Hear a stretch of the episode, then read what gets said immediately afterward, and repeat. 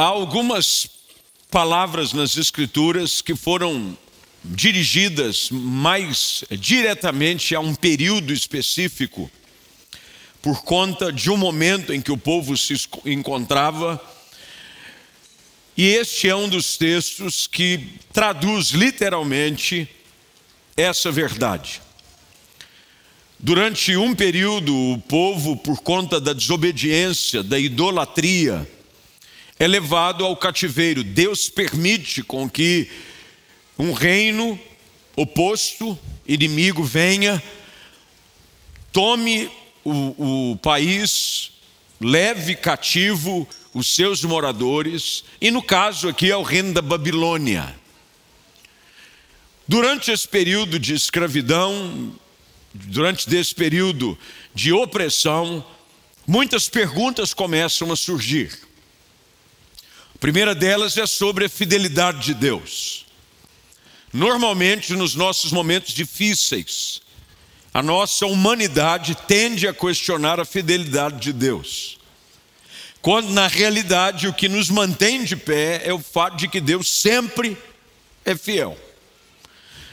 Um momento sequer em que o cuidado do Senhor não esteja sobre a nossa vida é suficiente para que nós deixemos de existir. Você é fruto da bondade, da fidelidade e da misericórdia de Deus, sempre. Mas essas perguntas surgem. Segunda coisa que tende a surgir nos momentos difíceis é quanto a uma perspectiva de um futuro melhor. Momentos difíceis levam-nos a questionar o futuro. Se ele vai ser bom, se existe alguma oportunidade, se algo de bom vai acontecer. Isso é muito natural. As circunstâncias em que uma pessoa se encontra podem levá-la a um questionamento de que não há nada melhor ao seu espera. Infelizmente, esses sentimentos, quando eles se intensificam, produzem reações das mais absurdas possíveis.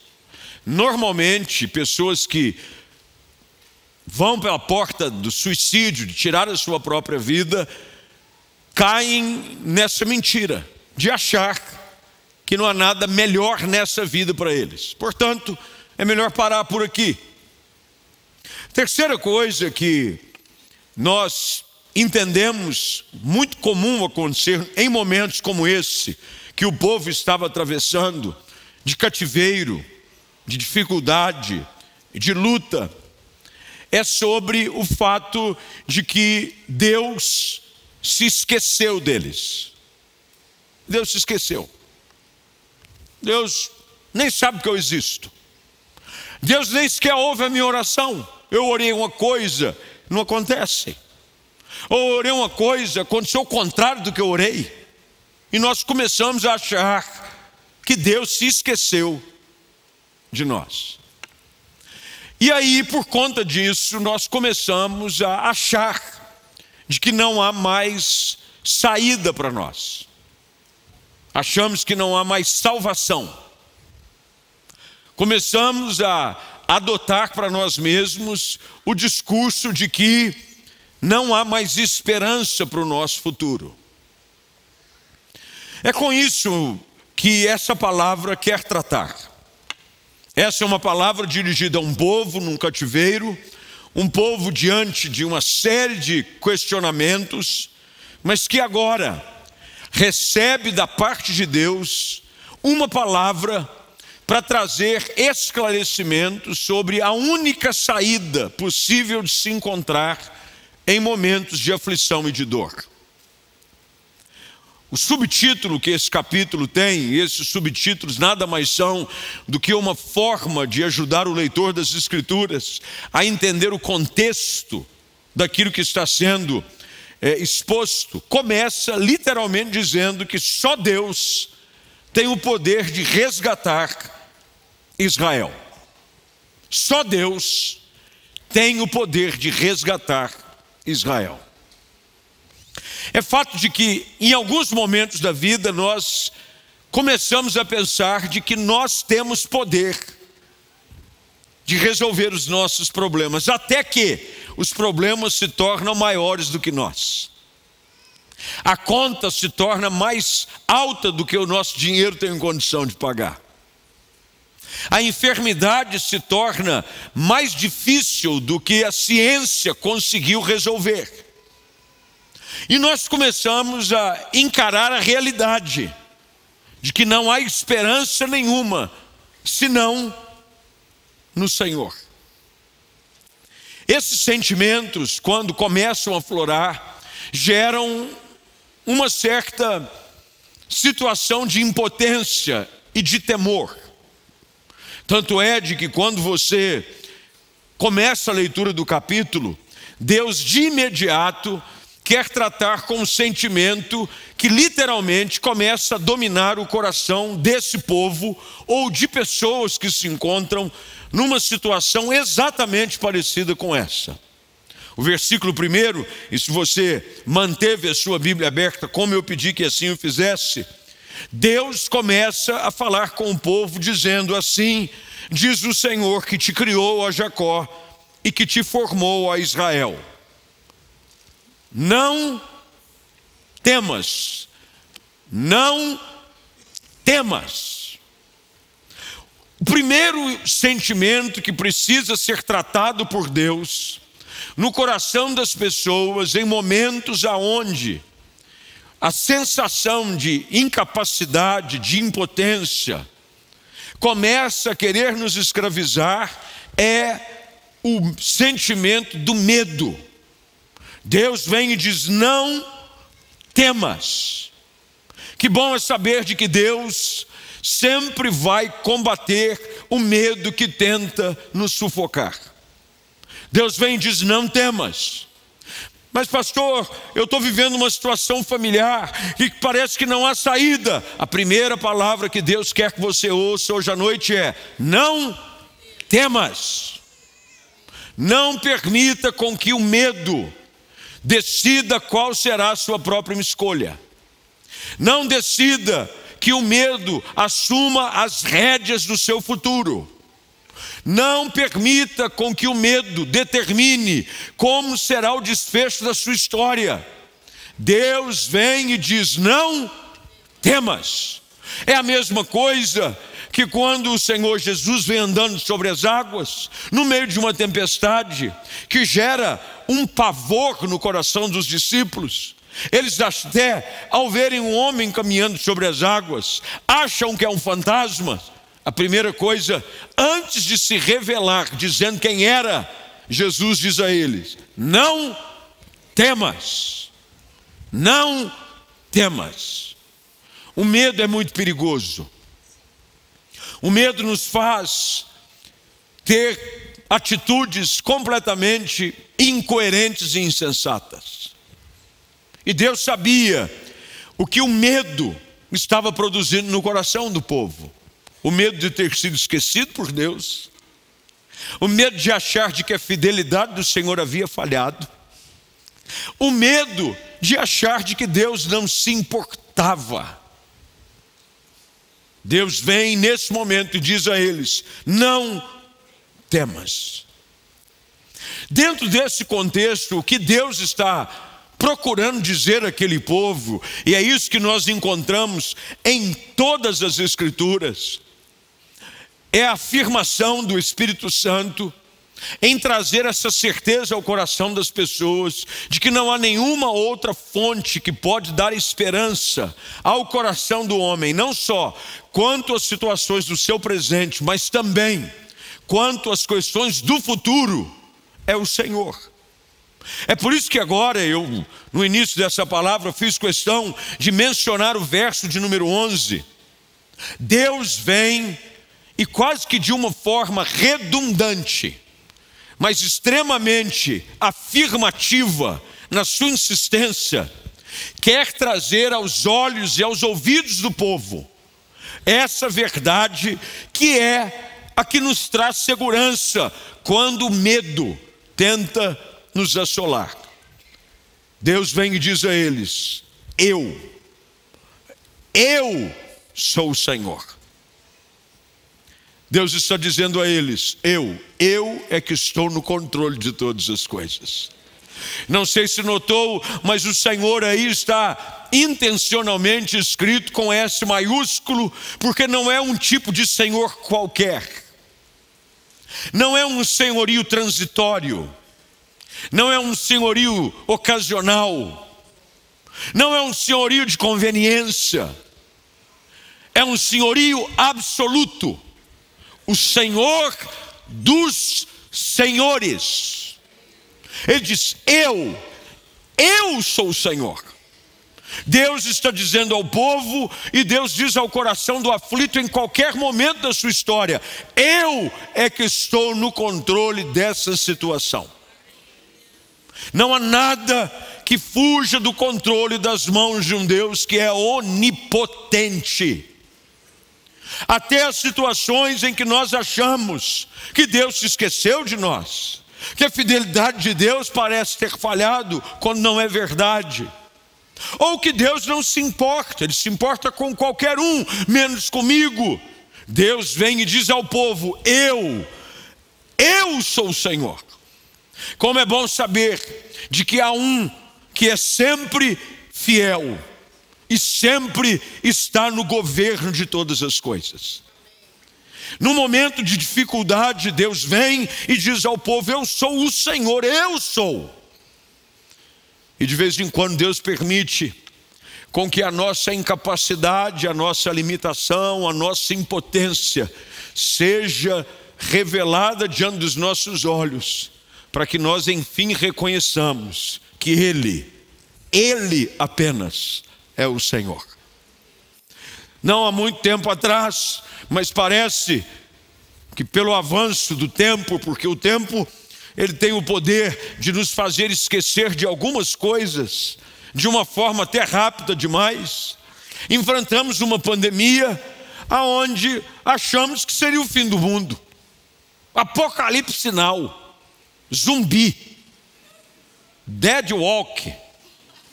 A gente achou que era o seguinte: acabou. E você que se via no controle da sua vida, você que fazia os seus planos, que marcava os seus horários, que fazia as compras no horário que você achava que podia, e vinha, tinha as suas programações, de repente, se viu empurrado para dentro de casa com a porta trancada e nem o sapato, você subia mais para o quarto. Hoje eu vejo como nós temos memória curta para esse tipo de coisa. Hoje você está com sapato. Você... Dias eu estava conversando com uma pessoa, ele põe a mão no sapato, aí coração a cara. Falei, rapaz, mas um ano e meio atrás, ele estava esperrando tudo. Meu Deus, não pode tocar nessas coisas. Mas esse momento serviu, e momentos como esse, aonde nós temos uma percepção um pouco mais realista da nossa impotência e incapacidade, servem para Deus nos lembrar de que Ele, Ele apenas é o Senhor. Ah, de vez em quando Deus deixa você quebrar a cara. De repente você está assim muito altivo.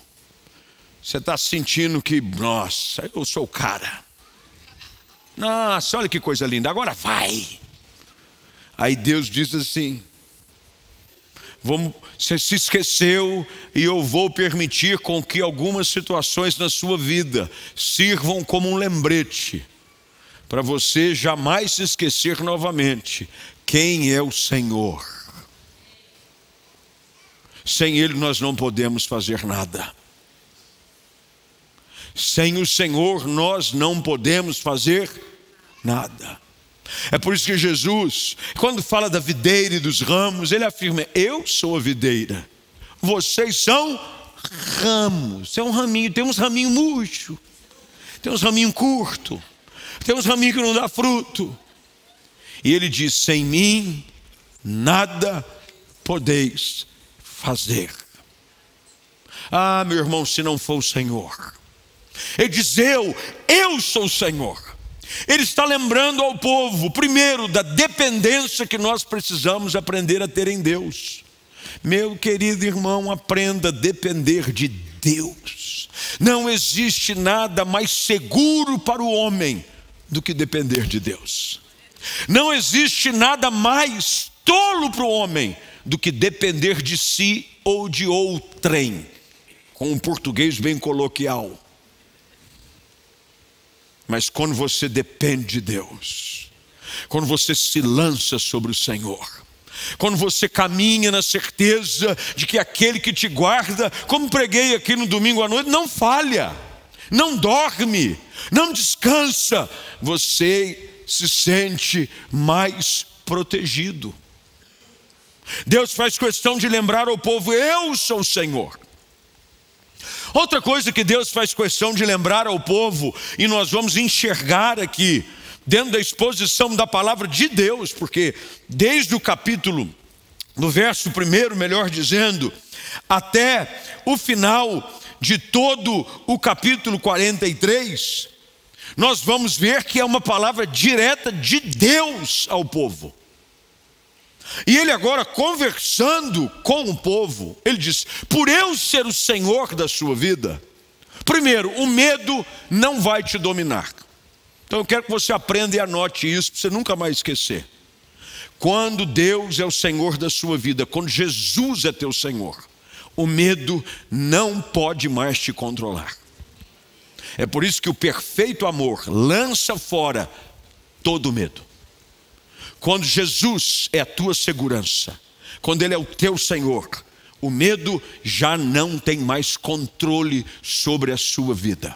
Segunda coisa que nós aprendemos aqui com o texto, e ele é muito literal em nos ensinar, está aqui no verso de número 2.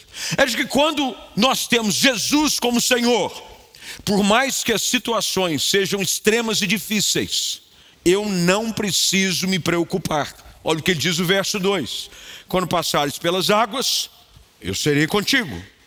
Quando passares pelos rios, eles não te submergirão.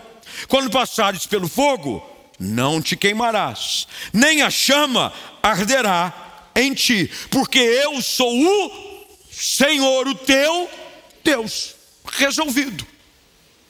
Qualquer situação de extremo perigo, quando Jesus é meu Senhor, eu não preciso temê-la.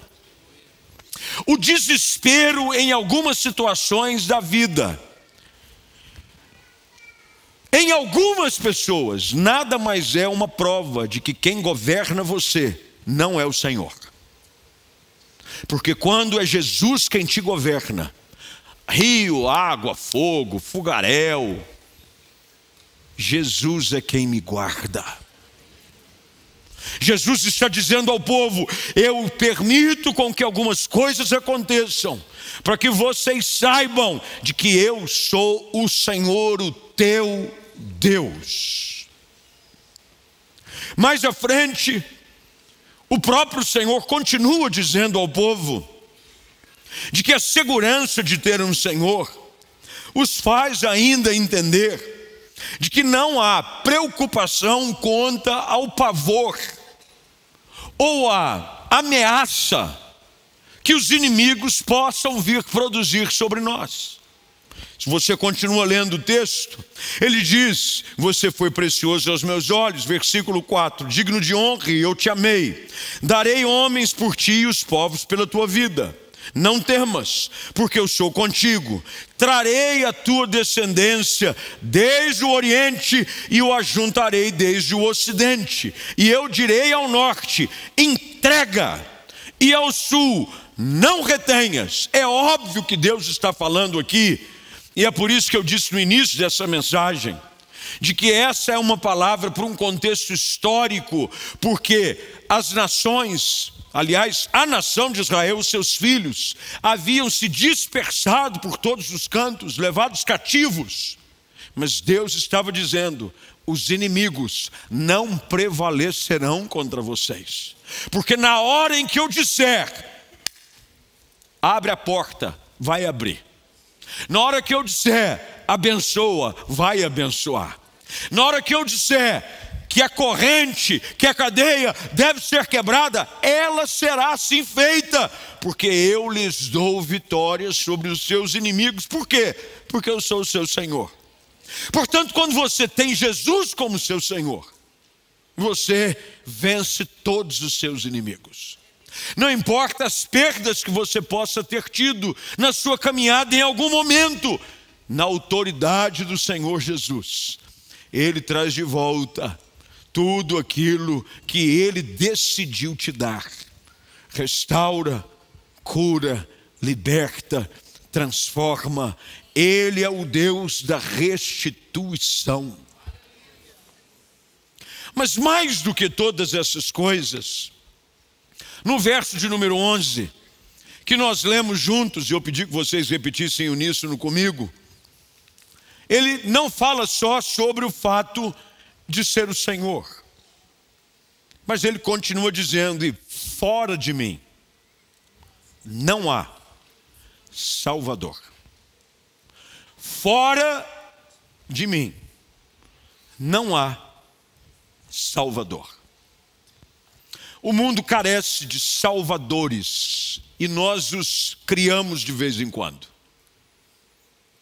Nós criamos salvadores para ocasiões aonde achamos que eles são necessários.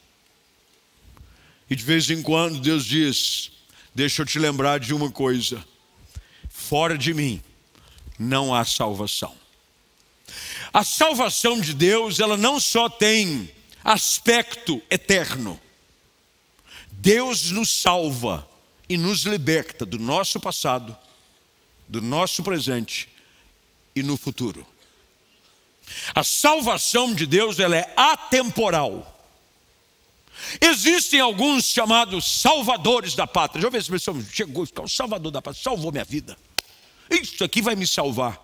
Mas são salvadores de ocasiões temporais. Jesus não.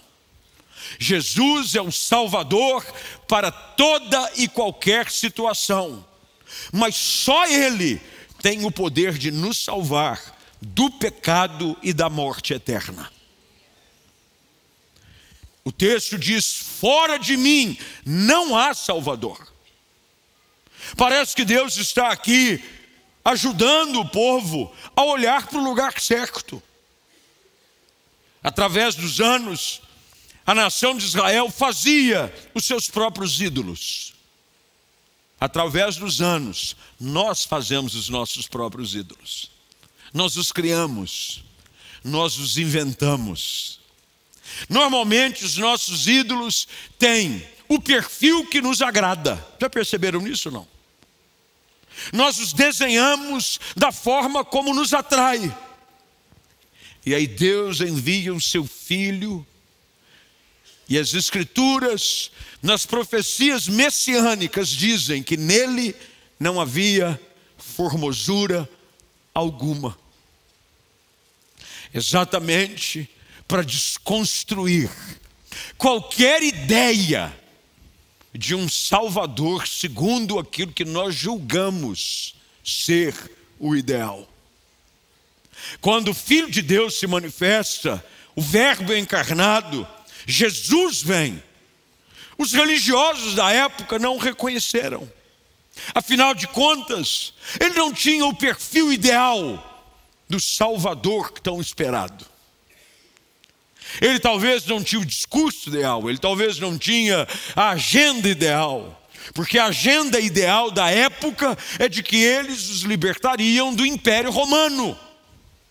E Jesus vem dizendo: O meu reino não é deste mundo. Eu venho vos salvar, mas não só das mazelas do seu tempo presente, mas também da condenação eterna imposta pelo pecado sobre a vida de cada um de vocês.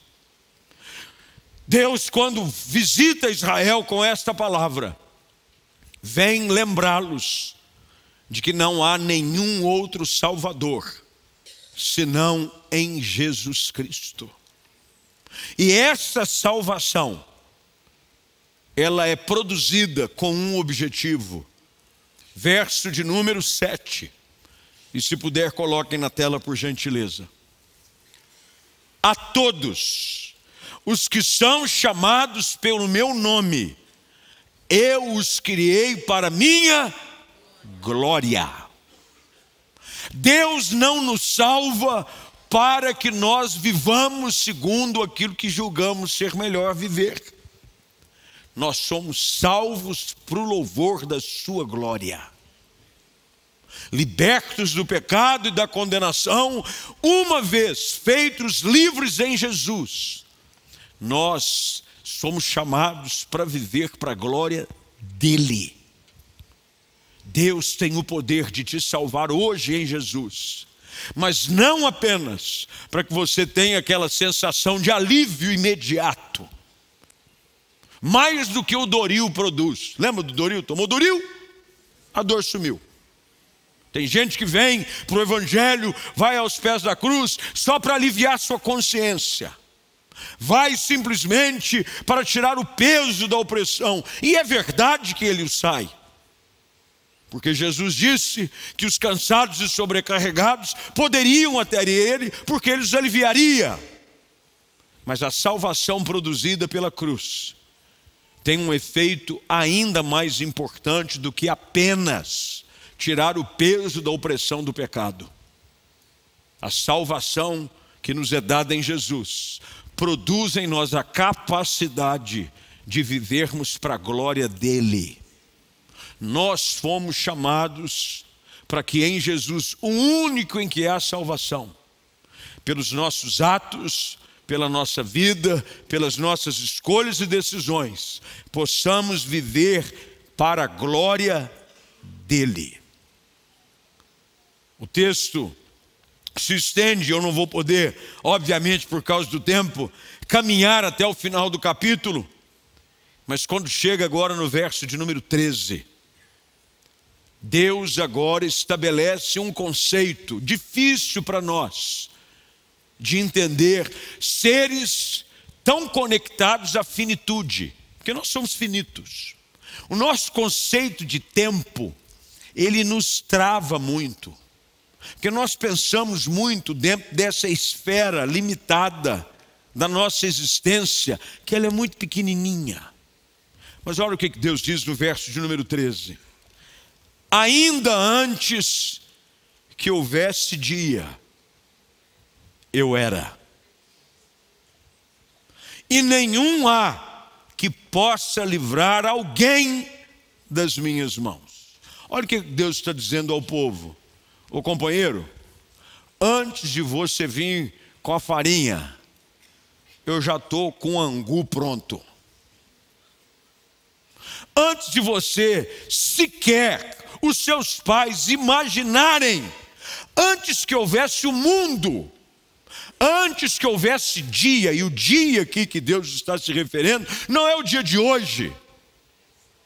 Na criação, quando o Senhor disse: haja luz, e houve luz, e houve tarde e manhã, no primeiro dia. Deus está dizendo: antes que o mundo fosse mundo, eu já era. Ou seja, sossega o teu coração, porque se eu for o teu Senhor, e se eu for o teu Salvador, nada que você se assusta me amedronta, me surpreende, me tira do prumo. Deus diz: antes que houvesse dia, eu já era e não há nada, nem ninguém que possa livrar das minhas mãos. E ele termina falando agora da sua onipotência. Agindo eu, quem o impedirá? Ah, se você está na mão desse Deus, eu não sei por que o temor, eu não sei o porquê da angústia, eu não sei o porquê da preocupação quanto ao futuro. Há um Senhor que te garante em toda jornada. Há um Senhor que vence as tuas guerras. Há um Salvador que te liberta, que te salva. E há um Deus onipotente que disse que agiria em nosso favor e que ninguém em situação ou circunstância alguma, poderia impedir o seu agir na nossa vida. Em quem você tem se sustentado? Qual tem sido a sua garantia? Realmente Jesus é o teu Senhor e o teu Salvador. É sobre Ele que você tem depositado a sua confiança. Porque se o for, eu quero te encorajar a levantar a cabeça e olhar para frente na certeza de que todos os planos de Deus a nosso respeito, em toda e qualquer situação. Pastor, eu estou passando um momento difícil. Deus quer que você lembre-se de que Ele, Ele somente é o Senhor, e fora dele não há Salvador e que quando ele age, ninguém pode impedir. Nós vamos orar. Você vai ficar de pé, você vai curvar a sua cabeça, vai fechar os seus olhos. E eu queria convidá-lo nessa noite, seja aqui ou em casa, a pegar essa palavra e dizer: Isso é Deus falando comigo hoje. Deus está falando comigo. Talvez você tenha aqui chegado com os sentimentos que eu disse, que aparentemente pareciam aflorar no coração do povo: medo, insegurança, questionamento quanto ao futuro, uma sensação de abandono por parte de Deus. Mas assim como o Espírito Santo fala ao coração do povo naquele tempo, Hoje a palavra de Deus vem e fala ao nosso coração para dizer a você: eu, eu, o Senhor, sou o único que tem o poder para te salvar. Não há outro além de mim. E quando eu entro em ação, não há quem possa impedir o meu agir. Com os nossos olhos fechados e com a nossa cabeça curvada, quem sabe você chegou aqui e percebeu, através de algumas circunstâncias e situações que Deus tem permitido você enfrentar, de que você está confiando muito no seu próprio braço, confiando muito em si mesmo, nos seus próprios planos, confiando muito nos projetos que você desenvolveu, mas por alguma razão, eles não acontecem ou não aconteceram como você imaginava. Mas aí, num momento como esse, talvez de cativeiro emocional, como aquele povo estava num cativeiro real, Deus vem e fala conosco e diz: Eu, eu apenas sou o Senhor, e fora de mim não há Salvador. Deus nos convida a olhar para a cruz nessa noite. A cruz é o lugar de esperança para todo homem. É onde não importa como você se encontre, você pode correr para ela. E nela você encontra abrigo, você encontra perdão, você encontra socorro e você encontra força para vencer não só o pecado pelo poder do sangue ali derramado, mas também poder para olhar para frente, na certeza de que há um Deus que está agindo por você. E quando ele age, não há quem possa impedir. Se Deus falou com você nessa noite, se você entende que precisa nessa noite finalmente render-se ao senhorio de Cristo na sua vida, e que você precisa deste Salvador. Você precisa de um Salvador. Porque você já tentou encontrar salvação em outras coisas, na fama, no dinheiro, no poder. Você fez planos mirabolantes, mas eles fracassaram. E Deus permitiu que nessa noite você ouvisse essa palavra para entender de que não há nenhuma outra esperança para você senão em Jesus Cristo. E você hoje quer dizer: eu, eu entendo, Senhor, que preciso de um Salvador. Eu preciso de um Senhor. E eu quero hoje que esse Deus me ajude, me perdoe, me liberte e faça algo novo acontecer na minha vida. Se você é uma dessas pessoas, aí mesmo onde você está, seja aqui ou em casa, eu queria convidá-la com uma das suas mãos levantadas e dizer: Eu preciso desse Senhor desse Salvador, pastor. Eu vejo muitas mãos levantadas, vejo algumas lá em cima, infelizmente não consigo ver as que estão em casa nos acompanhando. Mas que bom é saber de que Deus nos vê a todos. Mas esses que levantaram as mãos aqui hoje à noite, eu quero te fazer um convite ainda mais desafiador. Por que você não pede licença aí do seu lugar? Venha a este altar. Você que levantou a sua mão, pede licença. Vem aqui para frente. Eu quero orar com você. Há algo ainda mais expressivo quando você levanta a mão e sai do lugar. Levantar a mão é um pedido de socorro. E quando você levanta as mãos pedindo socorro, Deus aponta o altar. O altar é o lugar do abrigo e do renovo. Portanto, se você levantou as suas mãos, vem para cá. Está na galeria? Desce. O melhor percurso que você fará na sua vida até aqui será esse: de sair do seu lugar e vir para a presença de um Deus que lança por terra todo medo, que te faz entender de que não há percurso, por mais aflitoso que seja, que Ele não possa te garantir que vence os seus inimigos, que perdoa os teus pecados e que te traz salvação. Mas você que está em casa nos acompanhando, você pode fazer aí do seu ambiente, da sua sala, do seu quarto, um altar de entrega a Deus. Quero convidar você, mesmo que não tenha ninguém perto, dobrar os teus joelhos. Não importa, o que importa é que Deus te vê.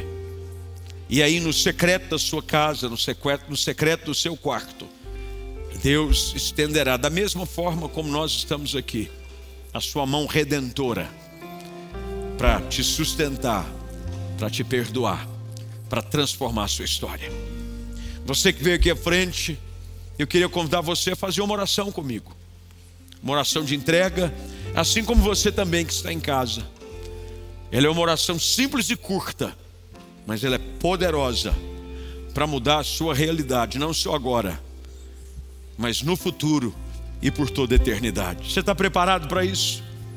Então repita essa oração comigo em alta voz. Diga assim: Senhor Deus, eu ouvi tua palavra e reconheço que preciso de um Salvador. Estou perdido, condenado, por causa dos meus pecados.